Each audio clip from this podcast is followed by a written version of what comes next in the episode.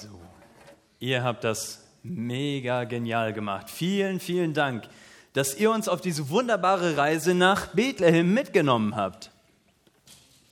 Denn das, das war ja unsere Einladung. Komm, wir gehen nach Bethlehem.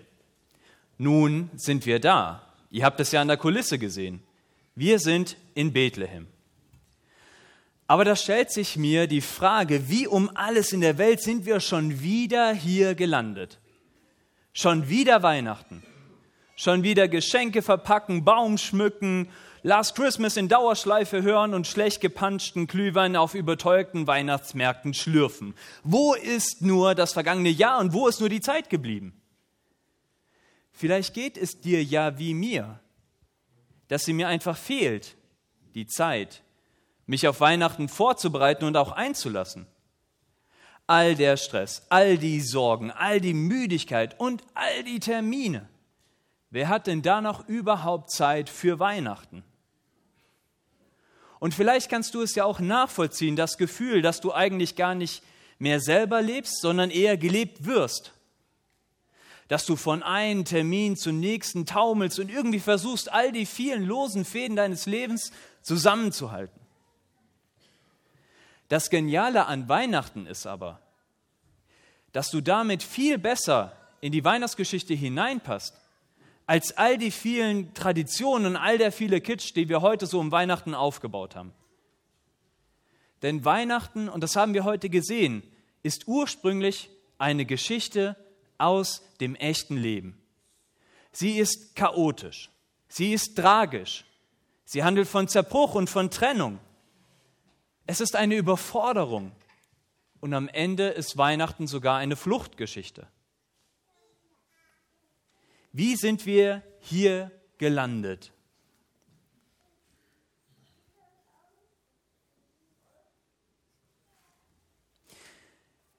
Wir sehen dass die Weihnachtsgeschichte herausfordernd sind, sehen wir schon an Kaiser Augustus. Ich habe hier auch ein Bild von ihm mitgebracht, aber man sieht es nicht so gut. Naja, mach mal. Ah. Jetzt, genau.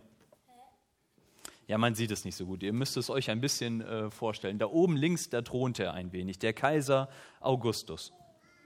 Kaiser Augustus war ein unglaublich erfolgreicher und auch mächtiger Herrscher. Er war eine Mischung aus Elon Musk, aus Xi Jinping und Joe Biden, wenn er 60 Jahre jünger wäre. Und Augustus war noch viel, viel mächtiger als alle diese Herren zusammengenommen. Denn niemand wagte es, diesem Kaiser Augustus zu widersprechen. Dieser Kaiser Augustus, der hatte die absolute Macht. Wenn er einen Befehl sprach, dann wurde der ausgeführt. Wenn er schnipste, dann marschierten Legionen. Niemand kam am römischen Kaiser vorbei, auch nicht die Eltern von Jesus. Und Lukas, der macht es hier ganz geschickt, dass er die Geburt von Jesus mit diesem mächtigen römischen Kaiser verbindet. Er knüpft damit ein Band, das allen Lesern, nicht nur denen in Israel, deutlich macht, hier geschieht etwas in unserem Leben. Jeder Leser hatte schon mal unter der Willkür der Römer und der verrückten Ideen der Regierenden gelitten. Das schafft einen Anknüpfungspunkt. Und auch für uns heute. Wenn ich mir so unsere Regierung ansehe oder auch die Regierung dieser Welt, dann lange ich mir oft an den Kopf und ich denke mir, in welch verrückten Zeiten leben wir eigentlich?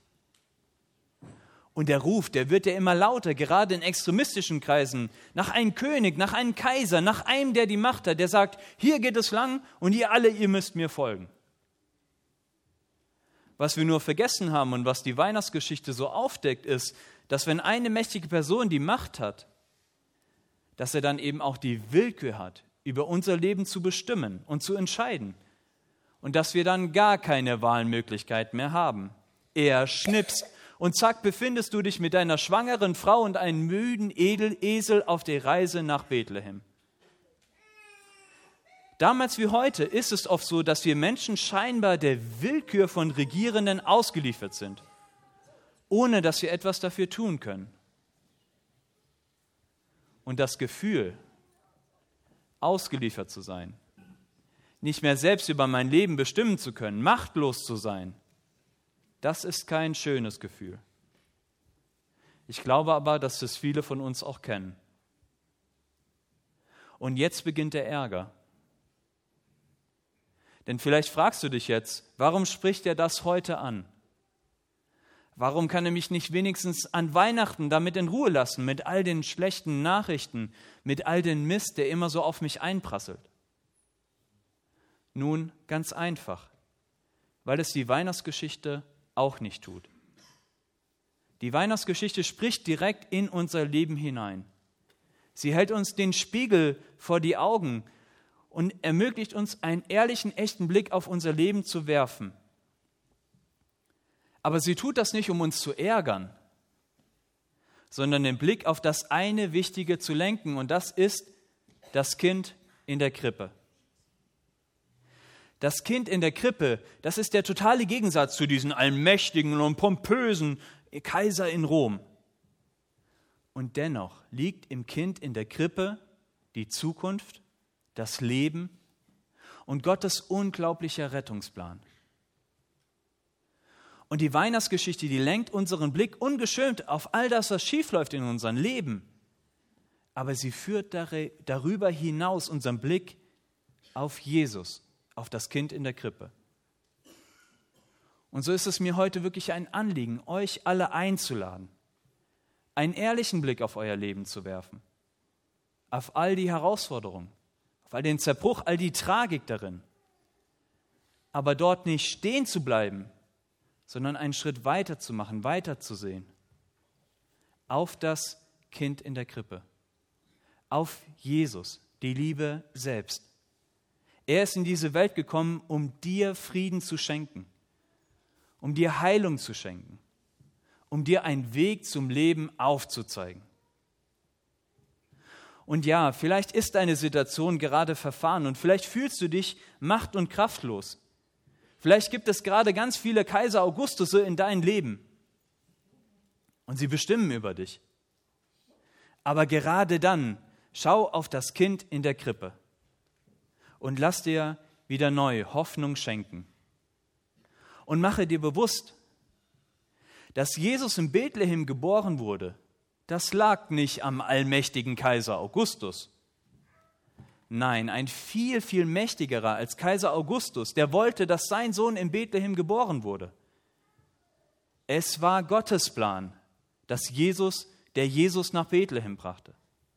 Es war schon im Alten Testament, Jahrhunderte vorher verheißen, und Gott benutzt diesen scheinbar allmächtigen Kaiser Augustus, an den niemand damals vorbeikam. Er benutzt ihn kurzerhand als Ticketschalter, dass Josef und Maria, dass die pünktlich noch nach Bethlehem kommen. Und das ist eben auch eine wunderbare Botschaft für uns heute. Die Mächtigen dieser Welt oder die Chefs oder die Lehrer, die haben augenscheinlich alles in ihrer Hand. Und wir sind ihnen scheinbar ausgeliefert. Aber das Kind in der Krippe, das stellt das alles auf den Kopf. Und das offenbart, was eigentlich schon seit jeher gilt, dass Gott der allein Regierende ist und dass er alles in seiner Hand hält. Und auch wenn es gerade echt mies läuft, sein Plan, um dich zu retten, der hat schon längst begonnen. Für Maria und für Josef, wir haben es auch im Stück eben gesehen, war es kein leichter Weg nach Bethlehem. Und für, gerade für Maria war es bestimmt wenig tröstlich, dass sie in diesem alten Buch Micha stand, ja, Jesus musste halt in Bethlehem geboren sein. Das wird sie in dem Moment wenig interessiert haben. Und es stellt sich auch bei diesen beiden Personen die Frage, wie sind sie hier gelandet? Wie sind sie in dieser Weihnachtsgeschichte gelandet? Für beide Personen, für Maria und für Josef, hat die Weihnachtsgeschichte überhaupt nicht rosig und überhaupt nicht kitschig angefangen. Für Josef begann die Weihnachtsgeschichte damit, dass seine Frau, seine Verlobte Maria zu ihm kommt und er liebte sie von Herzen. Und sie erzählt ihm, ich bin schwanger, aber ihm war klar, er ist nicht der Vater. Und er muss sich in diesem Moment wirklich verraten gefühlt haben. Und er war verzweifelt. Und er stand ja auch so kurz davor, sich von Maria zu trennen. unklar. Wir wissen, wie das ausging. Ein Engel kam und erklärte ihnen das Ganze und sie blieben dann doch zusammen. Aber herausfordernd muss es ja dennoch für ihn gewesen sein.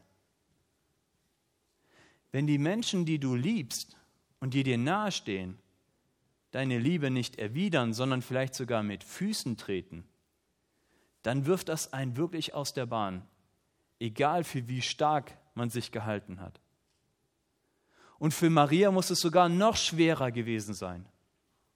Auch ihr begegnet ein Engel, aber das mildert er höchstens so den ersten Schreck. Sie musste damit rechnen, dass Josef sich von ihr trennte. Sie musste damit klarkommen als junge Frau, dass sie eine Mutter werden würde, mit all den Sorgen, die damals und heute leider dazugehört zum Muttersein. Und sie war auch nicht nur irgendeine Mutter. Nein, sie war die Mutter von Gottes Sohn. Wenn das mal kein hoher Anspruch an eine Person ist, dann weiß ich auch nicht. Und vielleicht machst du gerade ähnliches durch. Vielleicht liegen deine Herausforderungen auch ganz woanders. Vielleicht läuft es auch bei dir gerade gut, dann ist das natürlich auch in Ordnung. Aber egal, was bei dir gerade los ist, egal, was dein Herz bekümmert oder gerade freut, ich möchte dir heute die gleiche Botschaft zusprechen, die Gott damals an Maria und an Josef gerichtet hat. Gott hat dich erwählt. Gott hat dich erwählt. Es ist kein Zufall, dass du heute hier bist und diese Worte nun hörst. Genauso wie es kein Zufall war, dass Gott Josef und Maria berufen hat. Das Calling von Gott, also die Berufung von Gott, die brachte das Leben der beiden ganz schön durcheinander aber es war immer damit verbunden mit der Weihnachtsbotschaft schlechthin. Immanuel, Gott ist mit uns. Gott verspricht uns, ich bin bei dir, ich gehe mit dir, ich trage und ich halte dich. Maria hatte ihre Sorgen und ihre Zweifel, und sie trug sie in ihren Herzen tagtäglich mit sich herum aber ja nur knapp unterhalb ihres Herzens wuchs ja schon ihr Sohn und später Retter der Welt heran. Und auch das ist eine Verheißung für uns heute, dass Gott eben mit uns geht. Darauf können wir uns verlassen. Er schnippt leider nicht immer mit den Fingern und alles ist gut, auch wenn ich mir das so oft wünsche. Aber er verspricht uns, dass er bei uns ist dass er durch all den Mist, der auch leider zu diesem Leben dazugehört, dass er an unserer Seite ist und dass er uns niemals mehr loslässt. An Weihnachten macht Gott uns das Versprechen, dass Jesus mit uns ist.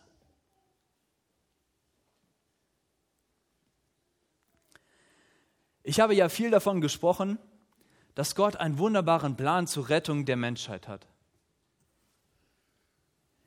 Dabei ist mir die Tragik der Weihnachtsgeschichte nicht entgangen.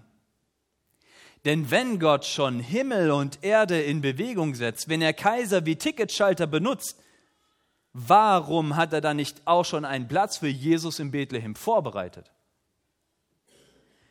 Es ist und bleibt ein Skandal, bei all dem Kitsch, der sich heute rund um die Krippe so entstanden ist, dass ein Kind in einer Futterkrippe liegen muss dass kein Platz für ihn gemacht wurde.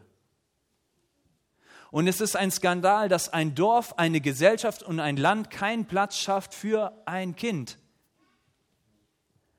Und deswegen ist es auch seit jeher unsere Aufgabe, uns um die Schwachen, die Vertriebenen und die ausgeschlossenen Menschen zu kümmern. Wenn wir die Massen an Menschen sehen, die auf der Flucht sind, aus den unterschiedlichsten Gründen, dann müssen wir uns immer auch bewusst machen, unser Herr Jesus war einer von ihnen. Und wir brauchen nicht davon zu sprechen, dass wir Jesus einen Platz in unseren Herzen schaffen müssen, wenn wir unsere Grenzen, unsere Geldbeutel und unsere Herzen vor der Not dieser Welt verschließen. Denn auch das ist Weihnachten, dass wir bereit sind, unsere Herzen zu öffnen für unseren Nächsten. Dass Jesus keinen Platz in einer vernünftigen Unterkunft gefunden hat, hat aber noch eine weitere Bedeutung. Und damit möchte ich auch heute schließen. Jesus hatte keinen Platz gefunden, obwohl Gott schon vor so langer Zeit seine Geburt in Bethlehem geplant hat. Und ich glaube daran, dass das kein Zufall war oder die Folge von schlechter Planung, so wie die Wahl in Berlin. Nein, ich glaube daran, dass Gott das mit Absicht getan hat, um uns heute hier etwas klar zu machen. Wie oft fühlen wir uns im Leben fehl am Platz? Wie oft haben wir keinen Ort, wo wir zur Ruhe kommen können? Wie oft fühlen wir uns verfolgt oder unter Druck gesetzt von unseren Ansprüchen oder von Ansprüchen, die von außen auf uns einprasseln? Und wie oft sind wir auch in unseren Herzen überzeugt, ich habe keinen Platz. Ich komme nicht vor. Ich bin verloren. Jesus hatte auch keinen Platz bei seiner Geburt. Es war, als würde die ganze Gesellschaft ihm sagen, du hast keinen Platz bei uns. Und sie haben ihn an die Seite gedrängt und ausgeklammert. Und dennoch ist Jesus gekommen. Und dennoch hat Gott seinen Sohn in diese Verlorenheit geschickt, um eine Sache ein für allemal klar zu machen. Ich komme in deine Verlorenheit. Ich komme in deinen Verlust in deine Ängste, in dein Leid. Und ich lasse dich nicht im Stich. Wenn du das Gefühl hast, keinen Platz im Leben zu finden, dann möchte ich dich heute einladen. Schau auf das Kind in der Krippe. Schau auf Jesus, auf die Liebe selbst und nimm das Geschenk seiner Liebe an. Amen.